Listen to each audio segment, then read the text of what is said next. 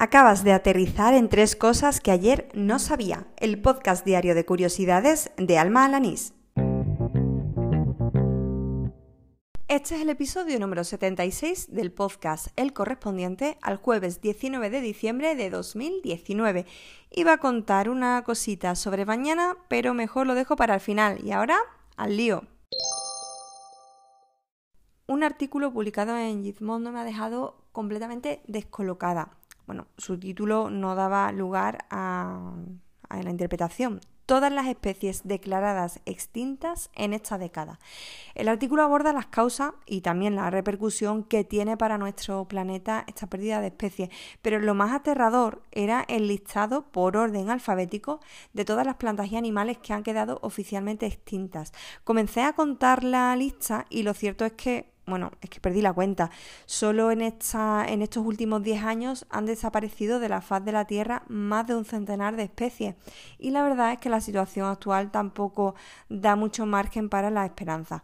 Dejo el artículo en las notas y si lo lees, pues mira, comparte conmigo tus impresiones. No tenía pensado en el programa de hoy sumar un nuevo referente femenino a mi lista, pero es que el que he descubierto, bueno, supera con creces cualquiera de los que haya comentado por aquí. No lo digo por méritos, porque todas las mujeres pioneras que he ido nombrando en los episodios anteriores me parecen igual de importantes, pero es que esta me ha sorprendido por un detalle que luego te comentaré. Se trata de Mary Kenneth Keller, que ayudó a desarrollar el lenguaje de programación BASIC. Eh, fue el primer lenguaje que estaba pensado para que cualquier persona pudiera programar sin necesidad de tener una licenciatura en física o en matemáticas. Además, eh, Keller fue la primera persona en obtener un doctorado en computación con su tesis de, mm, escrita en Fortran, titulada Interferencia inductiva de patrones generados por computadora.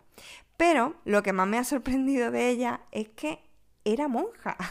Bueno, seguiría contando muchas más cosas sobre ella porque fue toda una visionaria, pero mejor dejo en las notas del programa el link a un reportaje súper completo que he encontrado sobre ella. Justo en el momento en el que iba a ponerme a preparar este episodio, recibía un tuit de Alfonso Sánchez, que es un oyente y ya amigo al que he nombrado aquí en innumerables ocasiones, pidiéndome que investigara sobre el origen del amigo invisible, algo que es muy común en estas fechas. Y bueno, yo la verdad, como era es algo que es que no tenía ni idea, pues he decidido mm, descartar otros temas que, mm, que tenía por ahí para, para poder comentar al finalizar este episodio y me he puesto a investigar. Lo cierto es que he consultado una veintena de páginas y casi todas ofrecen la misma información.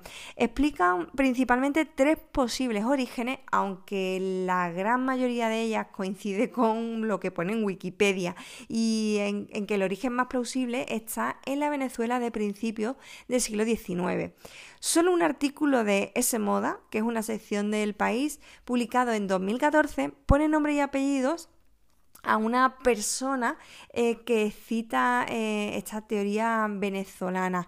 En concreto, el artículo eh, nombra al periodista Daniel López Valle, quien explica que las mujeres venezolanas no podían tener amigos y menos recibir regalos. Así que al parecer, pues de ahí nació eh, pero bueno, él comenta que es imposible comprobarlo.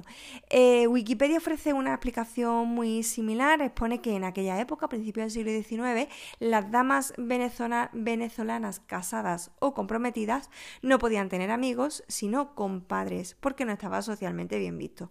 De manera que optaron por reunirse en grupo de amigos y amigas para realizar un intercambio de regalos. Y esa tradición eh, conservadora se denominaba compadre de papelito o compadre secreto de papelito.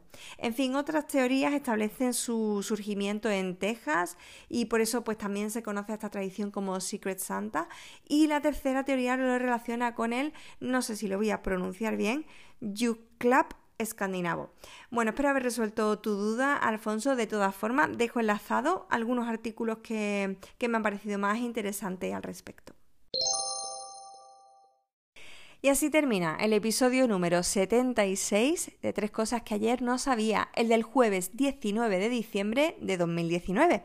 Antes de marcharme tengo una mala o buena noticia según según como se mire, y es que mañana viernes 20 de diciembre me va a ser imposible poder grabar el podcast. Será la primera vez que sin ser festivo falta mi cita diaria, pero es que tras el trabajo, las comidas de empresa y muchos kilómetros de carretera, estaré en la presentación de 7, La Odisea de los Títeres, que es un libro encadenado en el que han participado 31 personas, yo entre ellas, promovido por Pábilo Editorial y que se presenta pues mañana viernes por la tarde noche en Huelva. Así que pues no voy a tener ni siquiera un minutito para grabar y espero que me lo, puedo, que me lo puedas perdonar y que esto no influya en las valoraciones que, que me dejáis los oyentes en las apps de podcasting que hasta ahora todas tienen 5 estrellas y bueno, no me cansaré de dar las gracias por ello. Recuerda que si quieres contactar conmigo puedes hacerlo vía Twitter, búscame por arroba almajefi y ahí me cuentas qué te parece este podcast o también puedes alguna cosa nueva o como ha hecho Alfonso Sánchez, pues pedirme también que investigue sobre algún asunto. En fin, a pesar de que sea jueves, como no haré programa mañana, te deseo que pases un buen fin de semana. Yo te espero el lunes de una semana la que viene, que será bastante atípica. No me falles, ¿eh? ¡Hala! ¡Con Dios!